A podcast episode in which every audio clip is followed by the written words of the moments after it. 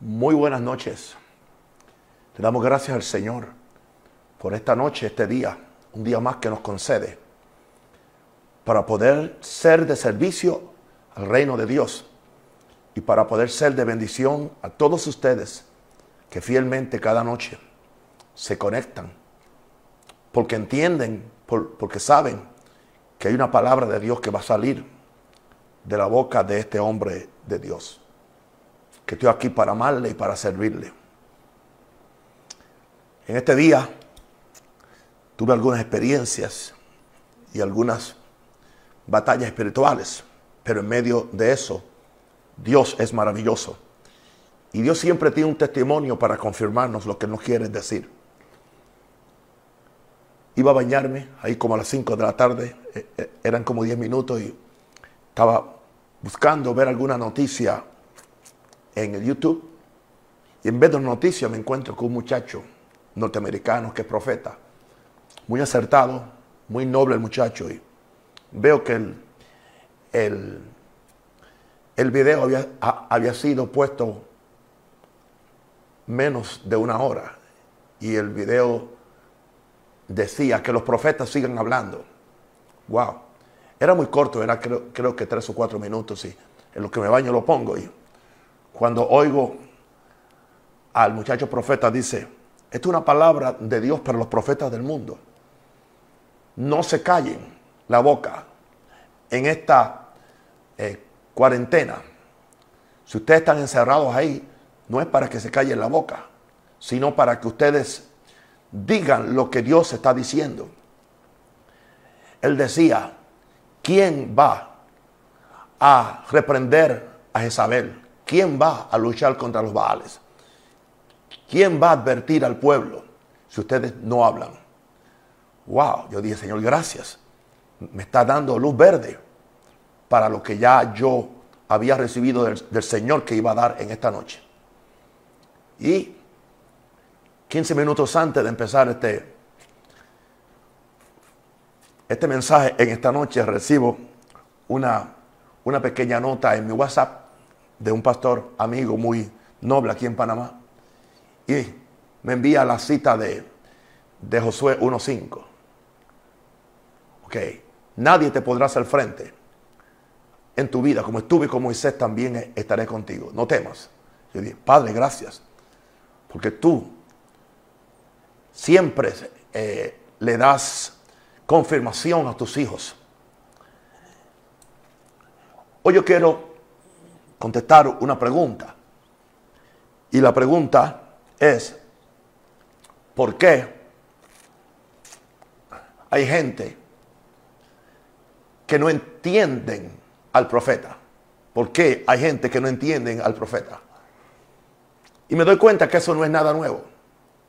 Eso es algo que ya viene desde los tiempos bíblicos. Estoy leyendo aquí en, en Jeremías 7, verso 21. Y, le, está hablando Jeremías al, pueblo de Israel en medio de una crisis política, social y prontos iban a ser invadidos por Babilonia.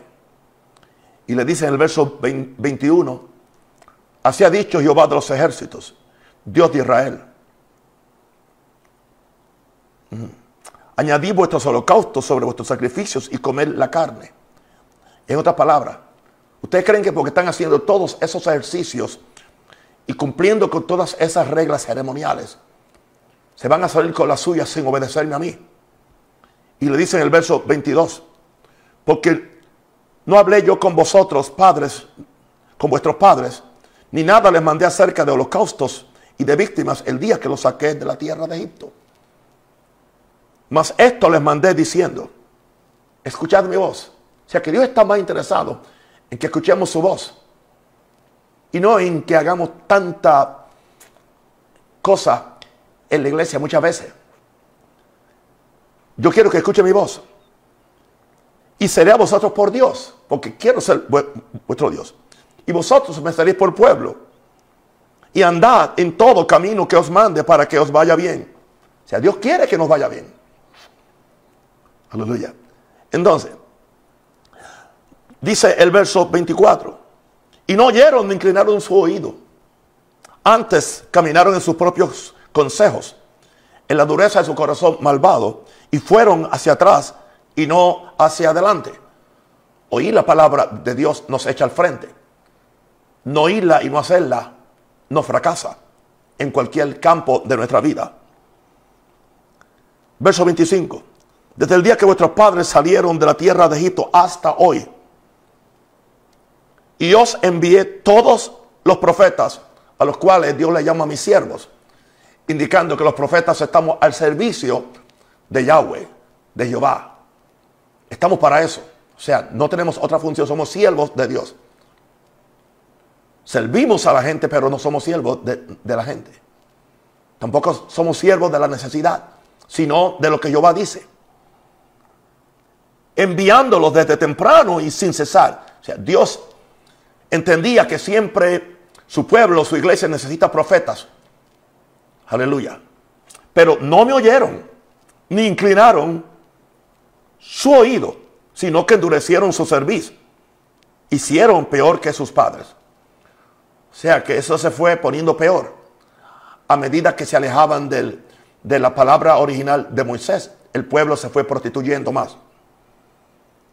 Tú pues, y se le está hablando a un profeta, les dirás todas estas palabras, pero no te oirán. Imagínate que Dios llame a uno como profeta, lo ponga sobre un pueblo y Dios le diga, no te van a oír. Entonces uno dice, ¿y para qué voy a administrar? Pero ese no es problema mío. es problema de Dios. Dios nos manda. Los llamarás y no te van a responder. Les dirás, por tanto, esta es la nación que no escuchó la voz de, Jehová su Dios, ni admitió corrección, porque lo sabían todo. Pereció la verdad y de la boca de ellos fue cortada la verdad. Y le dice Dios a Jeremías, corta tu cabello y arrójalo. Y levanta llanto sobre las alturas. O sea, empieza a interceder, empieza a orar. Aunque ellos no te escuchen, aunque rechacen la voz profética, empieza a orar por ellos, empieza a llorar, a interceder. Porque Jehová ha aborrecido y dejado la generación objeto de su ira. Esto es una sentencia bastante triste.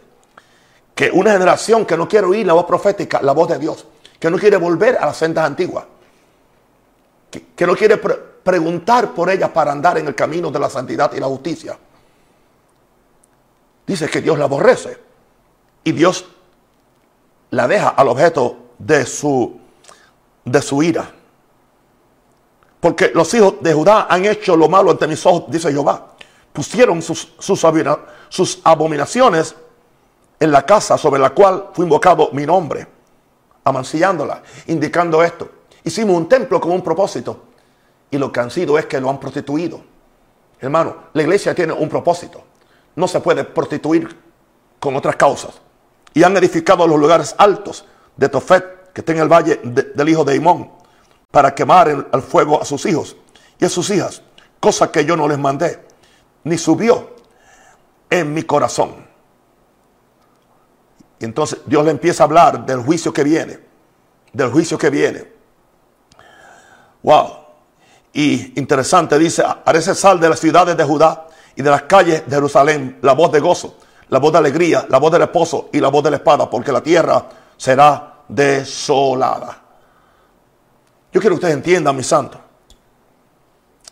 Estamos orando por nuestros países. Yo llevo en este evangelio toda mi vida y en este ministerio 47 años.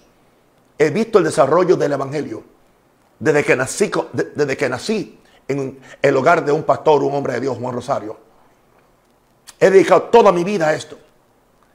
Y, yo he visto cómo la iglesia ha ido declinando de la verdadera devoción a Dios y aún de la verdadera santidad y del servicio y el sacrificio a Dios. Y hoy podemos creer que nuestros padres o, abuelos eran anticuados porque quizás no conocían todos los términos teológicos que yo conozco. Pero hay una cosa que, ellos conocían, era el servicio, el sacrificio a Dios. Wow. Ahora, Porque hay gente que, que no entiende al profeta. No me extraña que hay gente que no entiende el cambio radical y drástico que aparentemente este siervo Naúm Rosario ha dado en su predicación. Aleluya. ¿Por qué? Antes era un maestro, un pastor, un apóstol, pero no quería aceptar el llamado profético, no lo quería aceptar. Y me doy cuenta que a la mayor parte de la gente que Dios llama no, no quieren serlo. Porque ha leído lo que le pasa a los profetas. A los profetas no le va bien. Acá en la tierra. Pero le va bien en los cielos. Ahora, en Isaías 48, 16 al 18, aquí tenemos otro, otro profeta. Le está hablando al pueblo y dice, acercaos a mí, oíd esto. Desde el principio, no hablé en secreto.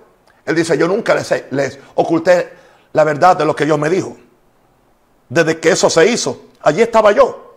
O sea, yo simplemente le estoy diciendo lo que Dios me ha mandado hacer. Y ahora me envió Jehová el Señor y su Espíritu. O sea, el Padre me está enviando. El Espíritu Santo me está enviando. Así ha dicho Jehová. El Redentor tuyo, el Santo de Israel. Yo soy Jehová, Dios tuyo. Que te enseña. Y esto viene por la boca de, un, de profeta porque la misión principal del profeta es volver la gente a Dios. No es adivinarle la suerte a la gente. Es volver el pueblo a Dios.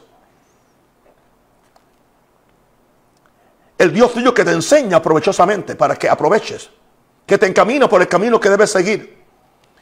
Y entonces el, el profeta se tira un deseo, un anhelo, que es el anhelo de Dios, porque Dios habla a través de los corazones y las bocas de los profetas. Oh, si hubieras atendido mis mandamientos, dice Dios por boca del profeta, fuera entonces tu paz como un río y tu justicia como las ondas del mar. Y eso es lo que Dios está buscando. Volvernos a Él para que se vuelva a nosotros. Que entremos en el pacto de Dios. Que estimemos y cumplamos su palabra y su mandamiento para que entonces tengamos paz como un río y justicia como las ondas del mar. Para que todo nos vaya bien. Seamos cabeza y no cola, estemos arriba y nunca abajo. Entonces yo creo que el profeta debe ser uno de tus mejores amigos. Siempre y cuando que es un profeta verdadero enviado por Dios. Entonces hoy yo me preguntaba, ¿por qué hay gente que no entiende al profeta? ¿Por qué digo eso? Porque le decía yo a alguien hoy, el, el profeta vive una vida muy solitaria. Vive en seclusión. Y parece que Dios, Dios mismo lo mete en seclusión para Dios poder bregar con él y para Dios poderle revelarle su corazón. Y estaba leyendo un, libro acerca del profeta Elías y descubrí que él estuvo un año en el arroyo de Kerit, un año, un año, en una vida bien, bien, en una seclusión, una vida aparentemente muy, muy, muy aburrida y comiendo el mismo el mismo menú por un año, bebiendo la misma agua el año entero, ¿Ah? viendo los mismos cuervos que le traían la carne y la torta por la mañana y por la tarde el año entero. Pero te garantizo que a, a la vez, viendo los mismos ángeles que estaban comunicándose con el cielo y con la tierra en ese encuentro con el hombre de Dios. Y de ahí fue que él desarrolló esa fe sobrenatural para poder oír a Dios. Aleluya. ¿Indica eso que lo entendieron? No. Sea, no importa los tratos que yo le diga a la gente que Dios tiene conmigo, la gente, mucha gente no va a entenderlo. Porque hasta que tú no ores como ora el profeta, hasta que tú no, no busques a Dios como lo busca Él, difícilmente vas a entender lo que Él habla o lo que Él dice. Yo, soy consciente de eso. Por eso yo sigo amando y sigo bendiciendo. Y sigo profetizando con una sonrisa. Pero déjame darte algunas razones por qué hay gente que no entiende al profeta. Me la dio el Señor esta tarde. En primer lugar, porque el profeta anda con Dios. Y no anda con la gente. Está con la gente. Está con la esposa. Está con los hijos. Si es pastor, está con sus ovejas. Está con sus compañeros ministeriales o con sus hijos espirituales Pero él anda con Dios. O sea, él está en otro mundo. Porque él es de Dios. Y él no anda con la gente carnal. Él no anda con gente sensual. Él no anda con gente emocional. Y si él no se separa de gente carnal, sensual y emocional, se, le va a embotar el oído y no va a poder oír a Dios. O si no, oye a Dios y quiere maquillar lo que Dios le ha dicho para no ofender la gente con la que anda o con quien está asociado. Gente carnal, sensual y emocional. Que por desgracia pueblan nuestro sistema religioso y eclesiástico. Yo quisiera decir lo contrario, pero nuestro sistema eclesiástico y religioso está lleno de, gente, pastores carnales, sensuales, emocionales y también gente. Entonces, este, el profeta, claro que no va a entenderlo porque él anda con Dios. Y Dios es diferente. Dios habla diferente. Por eso, Amós 3.3 dice, andarán juntos si no estuvieran de acuerdo.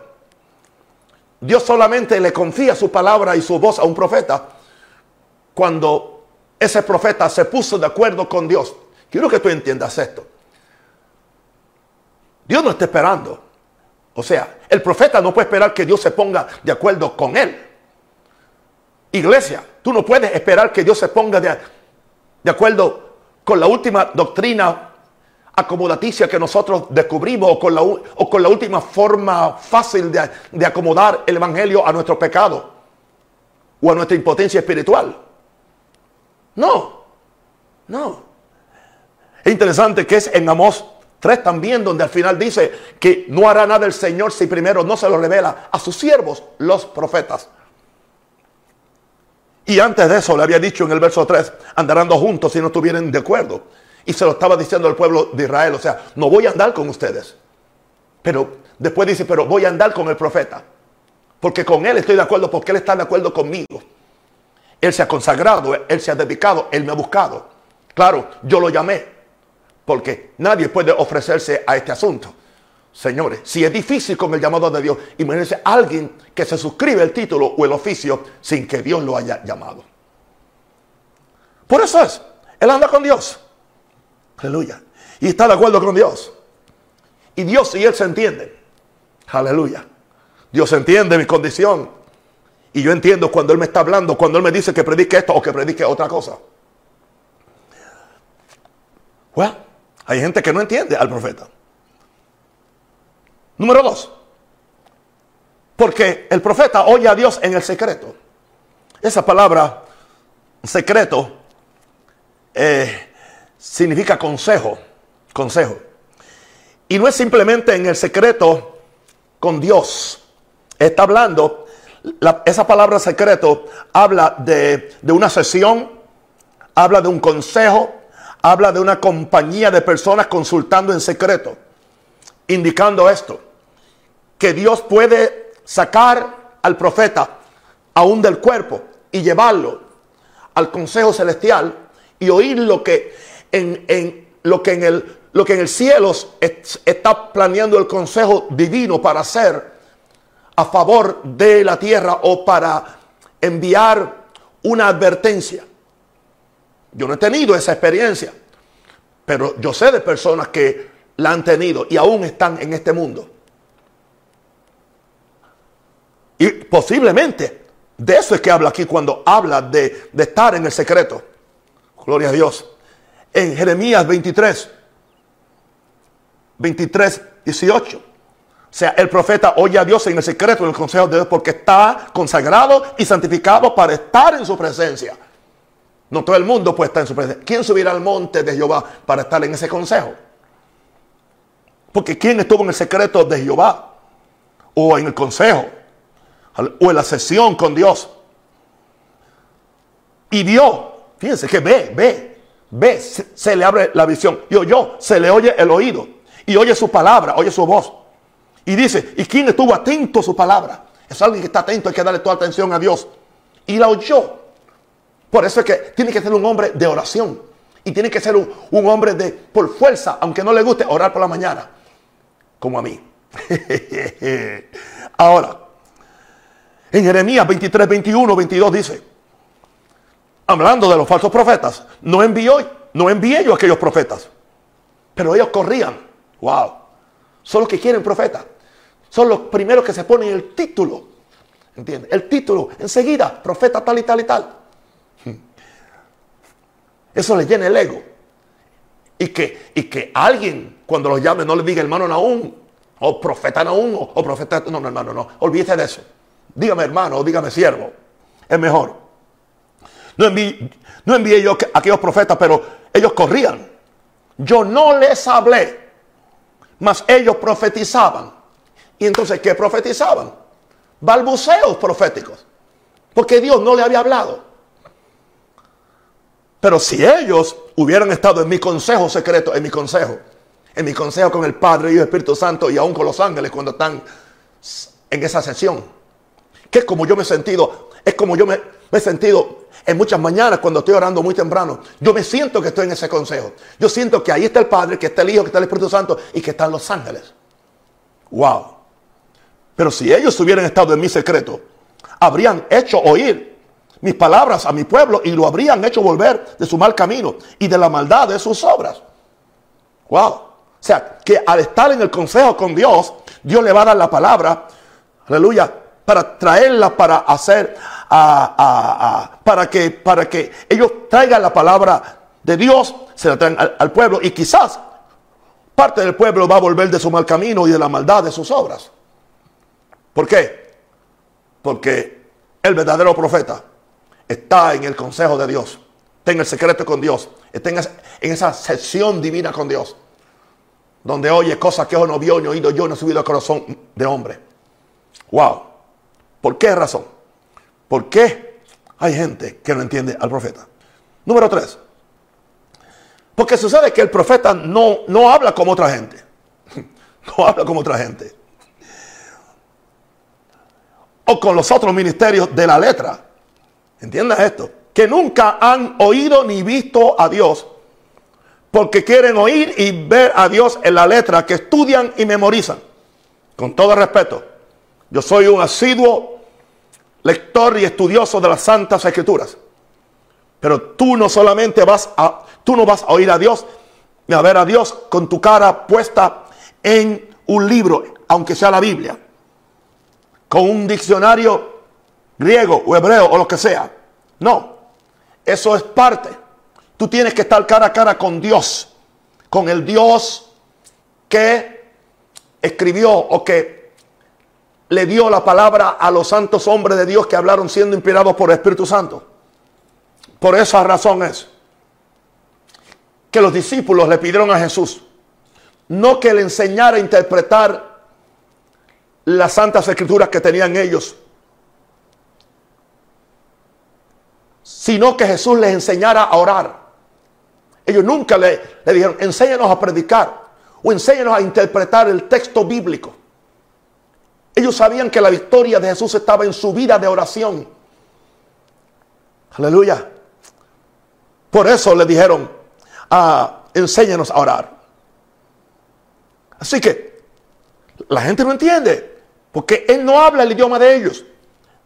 Y puede hablar español, y los que hablan español no te entienden. Inglés tampoco. Porque él no habla como la otra gente o los otros ministerios de la letra que nunca han oído ni visto a Dios en la letra que estudian y memorizan. Pero como Dios me dijo un día, yo no soy un libro, soy una persona.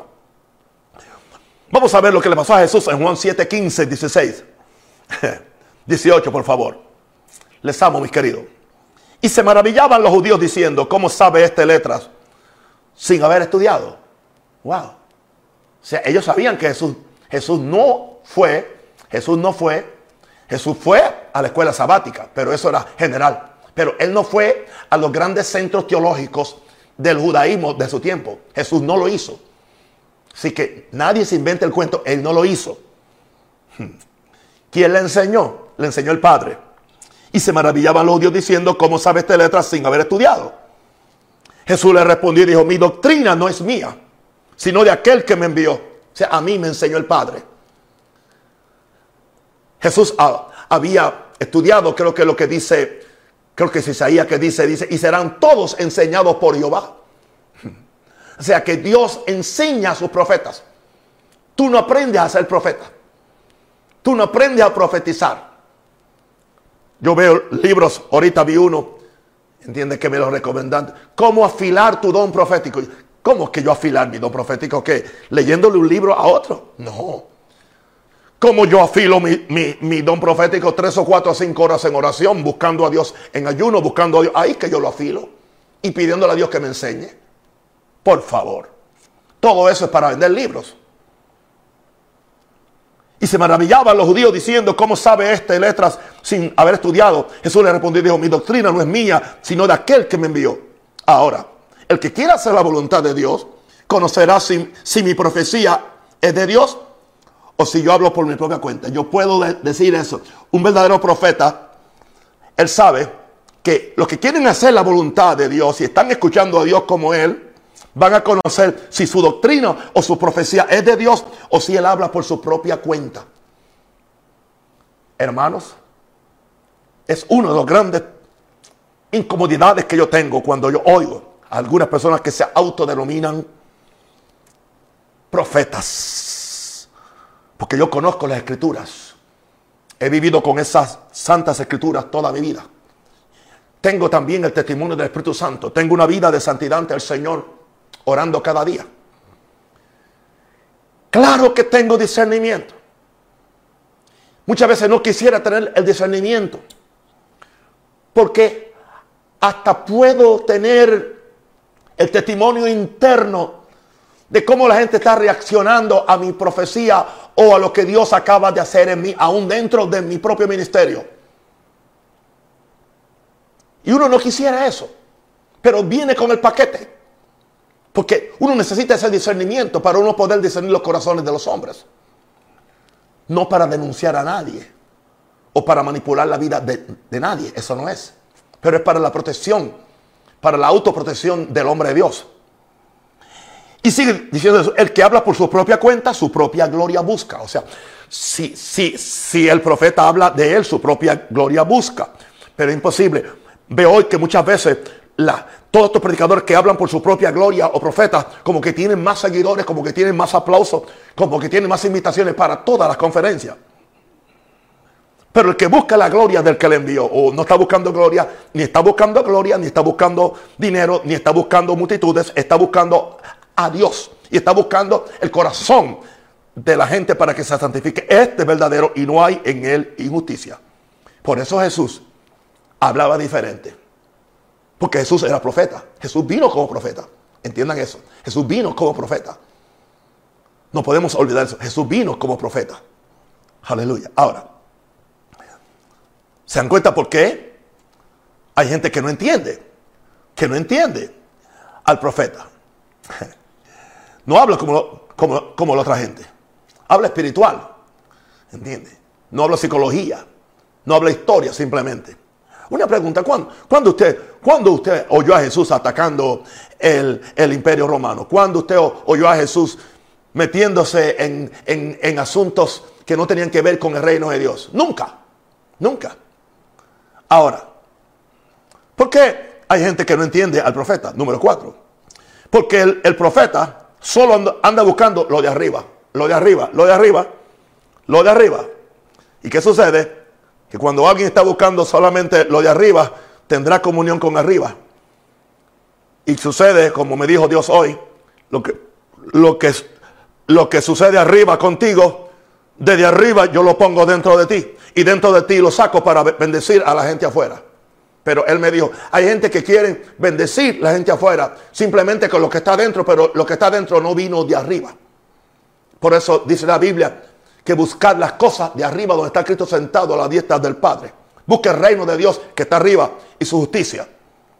Así que claro que no lo van a entender porque él solo anda buscando lo de arriba y, eso causa convicción a los que están, perdónenme como le voy a decir, pero es una forma muy, muy poética que recibí hoy. Eso, eso causa división a los que están, convicción, perdón, a los que están como las lombrices comiendo lo de la tierra o como los cuervos comiendo carne muerta. Hay mucha carne muerta que se sirve en los púlpitos. Hay muchas cosas que son lombrices. Nuestras iglesias están llenas de lombrices. y de, y, y de, y de y cristianos cuervos comiendo carne muerta porque no hay vida, porque no hay, no hay vivencia espiritual. Es la misma cosa, el mismo menú. Aleluya. ¿Por qué? ¿Por qué? ¿Por qué? ¿Por qué? Porque no, no viene del cielo. Pero el que está buscando lo de arriba sabe lo que es de arriba y recibe lo que es de arriba. Y, y, el que está oyendo a un profeta y él también está orando y buscando lo de arriba, él también participa de lo de arriba y recibe lo de arriba. Porque él también está arriba, aunque no sea apóstol. No hay que ser apóstol ni profeta para estar arriba, simplemente hay que estar buscando a Dios, humillado en oración, simple, sencillo, buscando a Dios. Ya está conectado arriba, está buscando lo de arriba. Con razón, Jesús le dijo a, la gente de su tiempo en Juan 8, 23, y Jesús no escatimó en decirle la verdad. Y les dijo, vosotros sois de abajo. En otras palabras, ustedes son carnales, ustedes son emocionales. ¿ah? Ustedes son una chuleta, como dicen allá en Puerto Rico. Vosotros sois de abajo. Yo soy de arriba. Uh, qué prepotente, qué orgulloso. Imagínense que yo diga yo soy de arriba. Yo voy a decir usted, yo soy de arriba. Y yo quiero ser de arriba, yo no quiero ser de abajo. ¿Entiende? Ah, esta es mi dirección residencial, pero esta no es mi dirección espiritual. Mi dirección espiritual es sentado con Cristo en lugares celestiales. Aleluya. Arriba, buscando siempre lo, lo, de arriba. Aleluya. Aleluya. Morando donde? Bajo la sombra de Omnipotente. ¿Quién subirá al monte de Jehová? Esa es la dirección mía. Ahí es que yo quiero vivir. Jesús vivía ahí. Vosotros sois de abajo. Yo, soy de, yo soy de arriba. Vosotros sois de este mundo. Yo no soy de este mundo. Yo tampoco soy de este mundo. Aquí estamos como embajadores del reino de los cielos. Aquí estamos, aleluya, eh, eh, eh, como testigos del Dios del cielo para que este mundo se reconcilie con Dios. Y para que eventualmente en este mundo se lo arrebatemos a, Satanás y instituyamos el reino de Dios, aleluya, que se va a instituir aquí en este mundo cuando, cuando todas las naciones del mundo van a servir a Jesucristo como rey y señor sobre toda la tierra porque a él le pertenece el trono de David. Wow. Bien. Míreme. No un rosario ando buscando lo de arriba. Yo no ando buscando las prebendas de la presidencia. Yo no ando buscando los contratos, aleluya, para que me den dinero. Yo no estoy buscando nada de esa cosa. Yo, yo no estoy buscando eh, eh, eh, nada de eso. Yo estoy buscando lo de arriba. Llámeme simplista, Llámeme ignorante, no importa, pero soy santo. Soy santo porque ando buscando lo de arriba y eso le causa convicción a los que están como las lombrices comiendo lo de la tierra o como los cuervos comiendo carne muerta. Porque todo lo de esta tierra es carne muerta.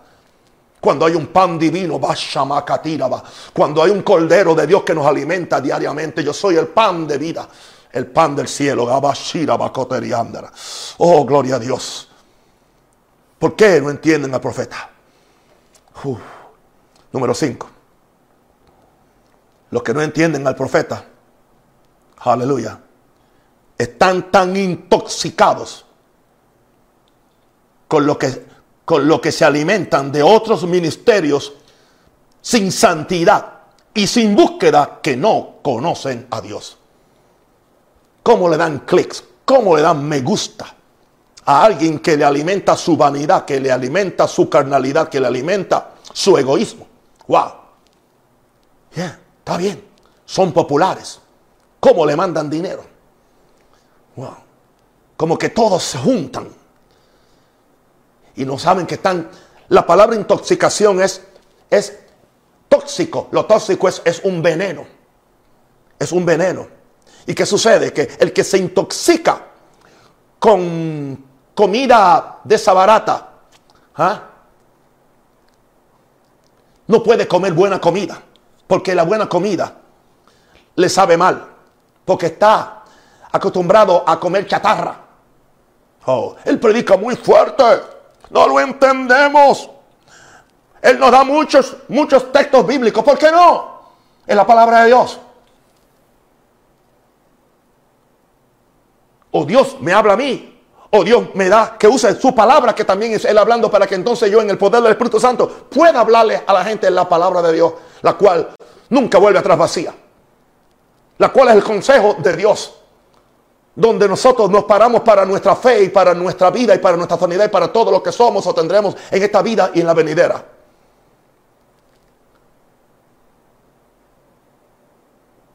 Hay mucha predicación sin versos bíblicos, sin escritura bíblica. Simplemente son, le están dando a la gente una pequeña dosis de, de un verso bíblico y muchas veces es un texto fuera de, fuera de contexto y se vuelve un pretexto para que la gente peque. Wow, wow, wow, wow, wow. Ministerio sin santidad y sin búsqueda. O sea, 5.4 dice, no piensan en convertirse a su Dios, no piensan en convertirse a, su Dios. Porque su espíritu de fornicación está en medio de ellos y no conocen a Jehová. Espíritu de fornicación es espíritu de prostitución espiritual o almas adúlteras. Están fornicando con el mundo. Aman al mundo. Aman lo del mundo. O sea, no se quieren dar completamente a Dios como una virgen pura. Y la Biblia le dice, aleluya, a, que, que la iglesia es una virgen pura. La carga mayor que tenía el apóstol Pablo con los corintios era, os he querido presentar, aleluya, a Cristo como una virgen pura. Pero ustedes han permitido que la serpiente los engañe. Wow. Hay un, hay un engaño de la serpiente. Wow. Fue Pablo el que le dijo, el que le dijo a otra iglesia, le dijo, y le dijo, ustedes no conocen a Dios para vergüenza de ustedes, lo, digo, no conocen a Dios, no conocen a Dios. Sí, fue a, a los corintios. Y hay una iglesia que no conoce a Dios, porque son predicadores que no conocen a Jehová. Claro. Entonces, ¿qué sucede? Por eso, todo lo que brilla es oro para ellos. Y creen que todo lo que vuela es avión. No, las cucarachas vuelan y no son, no son aviones. Están intoxicados. Desintoxícate. Métete un purgante de ayuno y de oración. Aleluya. Yo sé que me estoy pareciendo allí y ahora. Aleluya. Métete en un purgante de ayuno y de oración. Desintoxícate. Aleluya. Bota todas esas lombrices religiosas. Bótalas en el nombre del Señor. Te han enfermado el corazón, te han enfermado el hígado, te han enfermado la, visión espiritual. Porque esa, esa intoxicación espiritual afecta tus, tus cinco sentidos espirituales. Con razón, no puedes ver bien, no puedes oír bien, no puedes discernir bien, no puedes saborear a Dios bien, no puedes tocar bien las cosas del Espíritu, no puedes caminar en la voluntad de Dios porque estás intoxicado, estás enfermo una iglesia enferma, intoxicada. Porque no están comiendo los manjares del cielo. No están comiendo la palabra que sale de la boca de Dios. Bendito el nombre del Señor. Están intoxicados con el pan que sale de, la boca del diablo, no con el que sale de la boca de Dios. ¿Se dan cuenta por qué, por qué razón hay gente que no entiende al profeta? Porque ahora mismo hay gente que no me está entendiendo. y yo tranquilo. Número 6, porque no lo entienden. Y esta es una de las muchas que me acusan a mí. Él es absoluto. Él es muy inflexible. Él es muy vertical. Gloria a Dios. Gracias por darme todos esos, esos adornos. Para mí son como, como las lucecitas y las cintas en el árbol de Navidad. Me hacen ver más bonito. Él es absoluto. Él es inflexible en lo que oyó de Dios y no negocia por nada ni con nadie. ¿Y qué es lo que él no negocia? Cuando él sabe que es así, dice el Señor, y ya. Y si lo oyó de Dios, está dispuesto a que le corten la cabeza. Está dispuesto a que lo saquen del concilio. Está dispuesto a que la denominación le dé la patada por el trasero porque tiene carácter espiritual. Está dispuesto, aleluya, a que nadie más lo invite a sus púlpitos. A Bashira Makaya. Está dispuesto a que se le, se le vayan los mejores diezmeros de su propia iglesia. Está dispuesto a que miembros de su familia ya no quieran ni saber de él. Este es el precio de un verdadero apóstol y de un verdadero siervo de Dios, aunque no sea apóstol, siempre y cuando que traiga una palabra apostólica, porque todo predicador debe tener palabra apostólica. Es más, no solamente todo pastor debe fluir en la unción profética, perdón, en la unción profética, quise decir, no apostólica, para bendecir a su gente, para que traiga la palabra pura del cielo. Y creo que es lo que va a pasar en la próxima iglesia que Dios va a levantar. Sí. Yo sé que es gloriosa, pero por ahora el énfasis mío no es gloriosa. El énfasis mío es cambiada, pura, arrepentida y buscando a Dios para que sea gloriosa entonces. Con mancha no es gloriosa. Mm. Con arruga no es gloriosa. Y Dios está levantando hombres, aleluya, que tienen una plancha, aleluya, que la calientan bien alto para planchar esta iglesia con el poder de Dios, con la palabra que sale de nuestras bocas. Y eso es lo que estaré haciendo. Panamá y, toda Latinoamérica, Maranata, Ministerio, Maranata y todos los otros ministerios que me escuchan. Con una sonrisa y con mucho amor. Y diciéndole, I love you, los amo. Ahora, vamos a ver e-, Ezequiel 2, 4 al 7. Yo pues te envío a hijos de duro rostro y de empeder nido corazón. Y, y les dirás, así ha dicho Jehová el Señor. ¿Acaso ellos escuchen? Pero si no escucharen, porque son una casa rebelde, siempre conocerán que hubo profeta entre ellos, siempre. Y tú, hijo de hombre, no les temas, ni tengas miedo de sus palabras, aunque te hallas entre salsas y espinos, y moras con escorpiones, no tengas miedo de sus palabras, ni temas delante de ellos, porque son casas rebeldes. Yo estoy hablando del pueblo de Israel. Yo, no estoy hablando de ninguno de, de, ustedes. Yo estoy citando la escritura. Les hablará pues mis palabras, se le dijo a Ezequiel, escuchen o dejen de escuchar porque son muy rebeldes. ¿Por qué? Porque Ezequiel, Jeremías, Amós, profeta Naúm, eran absolutos y no se vendían con nadie, ni por nada. No buscaban el favor político, ni el favor empresarial, buscaban el favor divino, el que yo estoy buscando. Tampoco buscaban el favor denominacional. Ajá. Ahora, número 7. Y, y termino. Porque no pueden aguantar más de 7. Hay gente que no entiende al profeta número 7. Porque el profeta nunca profetiza lo que ese tipo de gente quiere oír. El profeta nunca profetiza lo que alimenta el ego del carnal. El verdadero profeta nunca profetiza lo que rebaja las demandas de Dios. El profeta nunca profetiza lo que le ofrece una remuneración natural a la gente y no algo espiritual. El verdadero profeta no anda por ahí hablando de promociones sociales o profesionales. Y el verdadero profeta nunca profetiza a la gente. En cierta forma que le dé un margen para excusar el pecado o la indolencia espiritual. Púlpitos proféticos de Estados Unidos están llenos de eso. Las, las, las, las convenciones proféticas están llenos de esos.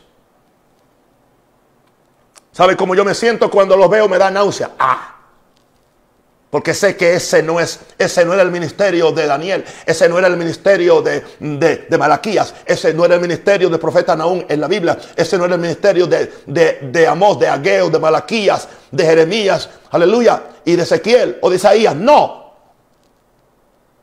Sino que ese es el ministerio del profeta moderno. Dios nos guarde. Termino con Jeremías 23, 31 para que tengan una idea de qué estoy hablando. Jeremías 23, 31 al 32. Dice Jehová, y aquí yo estoy contra los profetas que endulzan sus lenguas. Endulzan sus lenguas y dicen, Él ha dicho. He aquí dice Jehová. He aquí dice Jehová. Ahora, yo estoy contra los que profetizan sueños mentirosos y los cuentan. Se inventan un sueño o tienen un sueño que no es de Dios y creen que es de Dios y los cuentan y hacen errar a mi pueblo con sus mentiras y con sus lisonjas.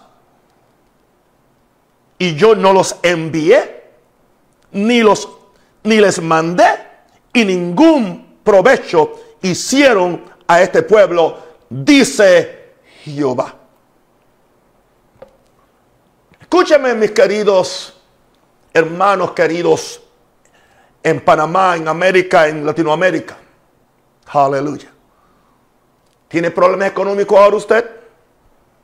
¿Tiene, no tiene suficiente dinero para pagar su teléfono, para comer? Bueno, ¿qué pasó con los pactos que hizo? Con lo que le dijeron usted. ¿Ah? Que ahí estaba la solución de todos sus, de todos sus, sus problemas.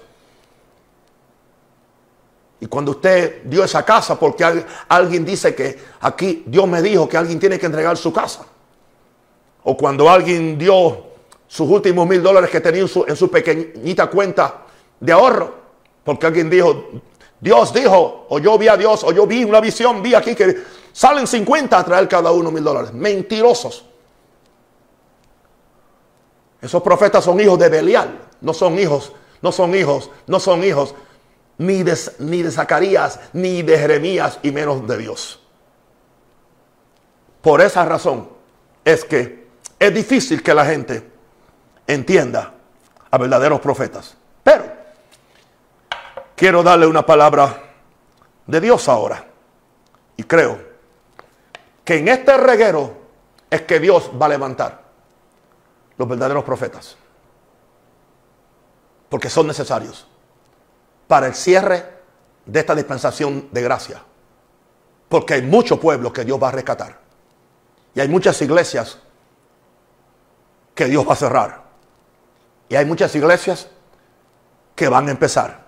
Y hay muchas iglesias que van a explotar en crecimiento. Va a haber de todo, hermano. Va a haber de todo. Es lo que te puedo decir. Palabra de Dios. Así dice el Señor. Aleluya. Déjame orar por ti antes que ore por los que están enfermos. Padre, con amor y con gracia, Padre. En pura obediencia a ti, Señor, lo he hecho. Porque yo amo a los pastores, yo amo a tus ovejas, yo amo los concilios, amo a los evangélicos, amo a los católicos, amo a los santeros para que se conviertan también. Amo a los buenos y amo a los malos. Pero Padre Santo, no podemos dejar de decir lo que hemos visto y lo que hemos oído en el lugar santísimo con Dios. Padre, yo pido que tú bendigas a cada persona y le des discernimiento y le des testimonio de lo que acabamos de predicar. Para gloria y honra tuya, Señor. Y que podamos crecer de gracia en gracia, de gloria en gloria y de fe en fe. Para poder ser partícipe de esta gloria venidera que se va a manifestar en la iglesia de Cristo pronto. En el nombre de Jesús. Amén.